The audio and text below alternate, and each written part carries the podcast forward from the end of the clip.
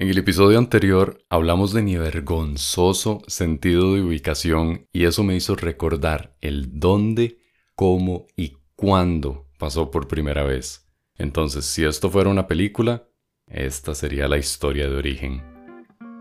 Mi nombre es Jainer Bermúdez, bienvenidos a Café sin azúcar, un espacio casual donde semanalmente hablamos de todo un poco. ¿Alguna vez han estado en medio de un potrero en donde lo único que se ve son kilómetros de árboles, vacas, marisecos y piensan, qué belleza de lugar? Pero ¿dónde demonios estoy? Y ahora que dije película, en este momento sería en donde se congela el cuadro y sale el personaje diciendo, sí, ese soy yo. Tal vez se pregunten cómo llegué aquí. Resulta que Hace mucho tiempo, yo tenía como 8 o 9 años más o menos, y mi mamá me llevó a visitar a una amiga en Guanacaste. Tenían una casa típica del lugar con gallinas y árboles de jocotes, que no vienen al caso, pero me gustan los jocotes, por si quieren mandarme una bolsa. La cosa es que la amiga de mi mamá tenía dos hijos que ya estaban grandes, entonces cero interés en jugar con un carajillo. Mi mamá y su amiga en conversaciones de adultos, yo no entiendo nada, yo soy hijo único y como buen hijo único aprendí a jugar con lo que fuera. Y sí, ahí me llevé un poco de juguetes y todo, pero el lugar estaba muy bonito, como para no jugar afuera, cosa que tal vez los chiquitos de hoy en día no entienden muy bien, pero bueno, le digo a mi mamá, voy a ir a jugar afuera. Y era como estar en este planeta desconocido ahí, Marte con arbustos secos, 70 grados centígrados de puro sol infernal, pero era bonito. Entonces empiezo a caminar por la propiedad, ahí explorando, y recojo un par de jocotes, por supuesto, por aquello, y honestamente la estaba pasando súper bien. Sigo caminando y me encuentro un poco de gallinas ahí bronceándose con Copperton, bebiendo margaritas hasta que llegué yo a joder. Empecé a correr por todo lado, ahí persiguiendo las gallinas como si fuera Link de Zelda, pero había una en particular que no corría como las demás, solo caminaba ahí tranquila, sin, importarle que yo estuviera. Esta gallina caminadora, llamémosla, ahí tranquila, siendo ella misma, sin inmutarse. Entonces me puse a perseguirla porque estaba aburrido de correr y en realidad mi condición física era fatal, siendo chiquito, pero en fin. La gallina por veces me dejaba alcanzarla, como que ahí me, me volvía a ver y me decía, no, no, vení, vení, tranquilo, seguí. Yo la alcanzaba un poquito y ella empezaba a caminar un poquito más. Me volví a ver con sus, sus ojos ahí. Vamos, caminemos. Y yo seguía caminando. Y así pasó como una hora, más o menos, en, en ese baile. Ustedes saben que el tiempo, cuando uno es chiquillo, corre súper diferente. Pero bueno, la cosa es que eventualmente me aburrí otra vez, me dio hambre porque se me acabaron los jocotes y ya quería regresar. Todo este tiempo yo estuve súper, súper entretenido enfocado en la gallina, en seguirla para ver qué hacía, con, esa intriga, a dónde va, pero nunca volví a ver hacia arriba. Cuando yo volví a ver hacia arriba, yo no tenía idea de dónde diablos estaba.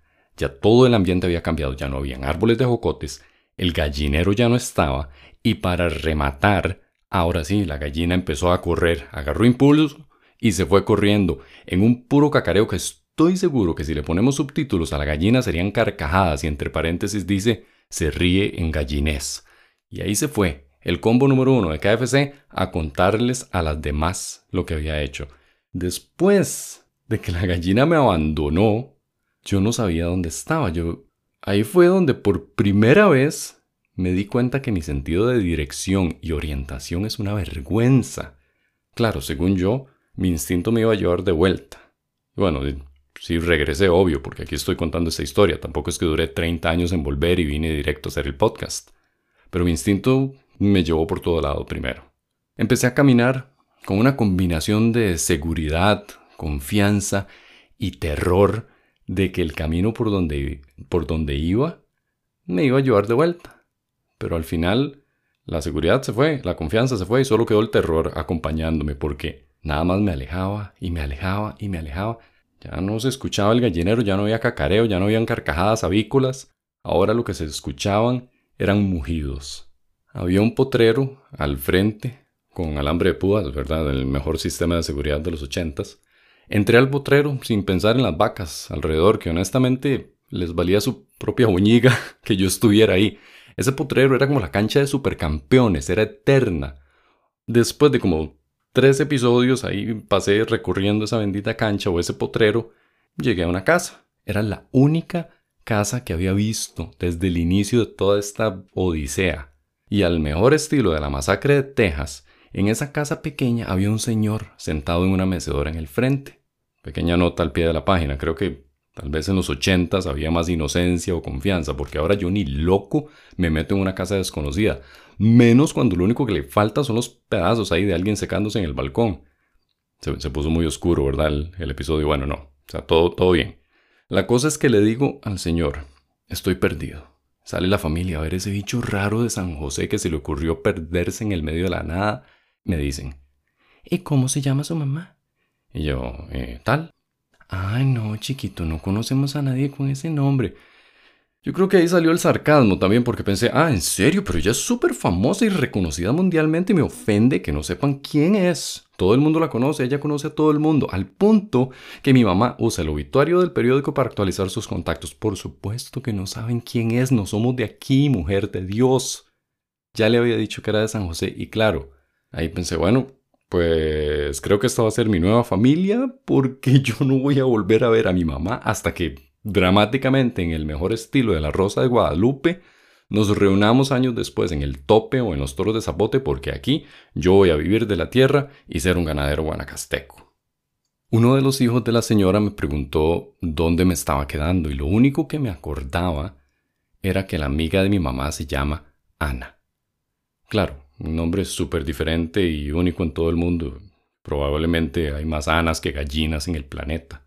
¿Dónde Ana? le dije.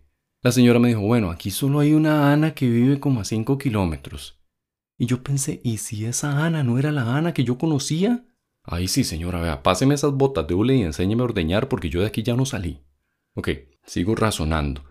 Digamos que esa sea la única Ana que vive cerca, que usted la conoce y que casualmente es la Ana que yo busco. Entonces, ¿dónde agarro el bus?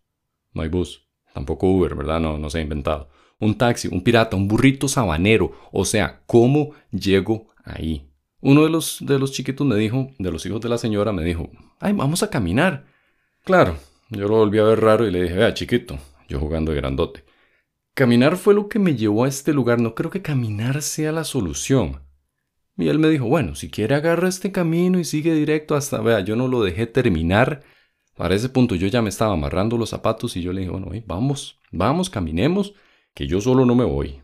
Yo no voy a jugar con mi suerte, es probable que la próxima casa que me encuentre sea de algún psicópata y hasta ahí llega la historia. Además, tengo un podcast que hacer dentro de 30 años y quiero contar esta historia en el quinto episodio. Ven, este es el quinto episodio, los sueños se cumplen. Empezamos a caminar y parecían días y honestamente tengo que admitir que le admiraba la seguridad con la que este chiquito caminaba por todo lado. Me decía, ay, vamos por aquí, nos metemos por acá, un atajo por acá. Eventualmente vi algo conocido. El gallinero. Cuando yo empecé a pasar por el frente de ese gallinero yo me sentí como Peter Griffin de padre de familia cuando se agarra con el pollote. Uy, yo apenas veo a esa gallina va para la olla. Y sí, todavía escucho las carcajadas de las gallinas ahí o de la gallina ahí contándole a toda la granja cómo habían perdido a un chiquito otra vez. Y digo otra vez porque estoy seguro que esta gallina tenía experiencia y hasta marcas ahí de chiquitos perdidos dentro del corral. Hay como 130 dibujos de, de chiquitos mocosos perdidos por la misma gallina criminal del demonio. Pasé con la frente en alto por el corral, aguantando las lágrimas, soportando las risas de burlas de todo el gallinero, y cuando ya finalmente llegamos a la casa de Ana, que Spoiler, sí era la Ana, afortunadamente, era la única Ana que vivía ahí a los 5 kilómetros a la redonda. Mi mamá me dijo, ah, se había ido. no, no. O sea, ¿se imaginan una madre así? No, por supuesto, mi mamá estaba pálida y la tenían ahí conectada a una mata de plátano para que le hiciera viento a ver si acaso se le pasaba el susto. Tenía los, los ojos rojos de llorar, mocos afuera, todo el escenario de una mamá que solo hizo un hijo y se le perdió. Claro, mi mamá se levantó, me abrazó y por el resto del viaje no me soltó. O sea, otra me hubiera encadenado a un poste y honestamente yo hubiera estado completamente de acuerdo con eso. Pero yo tampoco tenía intenciones, o sea, de ese momento en adelante yo no tenía intenciones de ir a jugar más allá del perímetro visual de mi mamá. O sea, esta historia para mí, yo, yo la veo en estos momentos, la veo como una película, o sea, es, es como, una, como una combinación entre mi pobre angelito y, la masacre de Texas. O sea, si se imaginan a Kevin versus Leatherface, o sea, sería un éxito. Ahí, ahí tengo varias opciones para el elenco, digamos que la gallina podría ser Sarah Jessica Parker o algo así. También cabe perfecto para Taken 4, porque lo único que falta es que una gallina le secuestre a la familia de Liam Neeson. O sea, cada película yo me cuestiono sus, sus destrezas como padre, pero bueno, no viene al caso. El punto es que sí, me perdió una gallina y esa fue la primera vez que me perdí que yo me di cuenta que no tenía idea cómo regresar porque no pongo atención. Ahí fue donde se originó todo. El trauma de perderse y no saber qué es lo que me rodea cuando levanto la cabeza. Hoy en día tengo que pasar por lo menos tres veces por el mismo lugar. Y sí, por supuesto, no es algo que lo digo con muchísimo orgullo, o sea, es una vergüenza. Pero tengo que pasar tres veces para aprenderme la ruta. O sea, la primera, viendo la calle, cuidándome de huecos, caballos humanos en el camino porque sobran. Y también para ver ahí los puntos de referencia que me dijeron. Ah, el supermercado tal, la licorera X, doble en la esquina de los pollos del monte pollos. Sigo yo hablando, con, hablando de gallinas y pollos. Bueno, la segunda vez, para repasar esos puntos de referencia de la primera y también para ver otros puntos en caso de que me quiten alguno de los originales, porque uno nunca sabe, aquí las cosas cambian así. Y la tercera vez, para poner en práctica todo lo que aprendí. Claro, no hay garantía que no me vaya a perder en alguna de esas veces o después. O sea, esto es completamente aleatorio, yo no sé cuándo va a pasar. En ese momento, cuando me perdí gracias a la estúpida gallina, lo único que hice fue seguir caminando para encontrar, sí, el camino. Tuve con suerte, encontré con una, me encontré a una familia que, no era psicópata, la verdad que me ayudara y en vez de incluirme como plato principal en su cena de olla de carne de la noche. Pero creo que lo más importante, o tal vez la lección de vida, es, bueno, primero, no perseguir gallinas porque uno nunca sabe cuál de todas va a ser mala gente. También es siempre estar presentes en el lugar, poner atención a todo lo que nos rodea, estar presentes en el ahora, en el camino, o sea, también en la familia, en la vida en general, o sea, ya como, como ir a un tema un poco más profundo, pero es poner atención a lo que tenemos alrededor. Y también, bueno, eso de seguir caminando para encontrar el camino aplica Aplica a todas las edades, lo podemos traducir o inventemos una palabra, moralejear, como que hay que seguir adelante, porque van a haber obstáculos, sí, van a haber obstáculos, la vida va a ser difícil, por veces nos vamos a sentir perdidos, pero tenemos que seguir caminando hacia el frente, porque eventualmente o uno llega a su destino o se encuentra alguien en el camino que lo ayude a llegar. Pero la idea es seguir adelante, manteniendo la mirada en alto y la esperanza que tarde o temprano va a llegar donde tiene que llegar. Muchas gracias por escuchar. Recuerden, sonrían, pásenla bien y disfruten la vida. Se despide Jainer Bermúdez. Esto fue Café sin azúcar. Hasta pronto.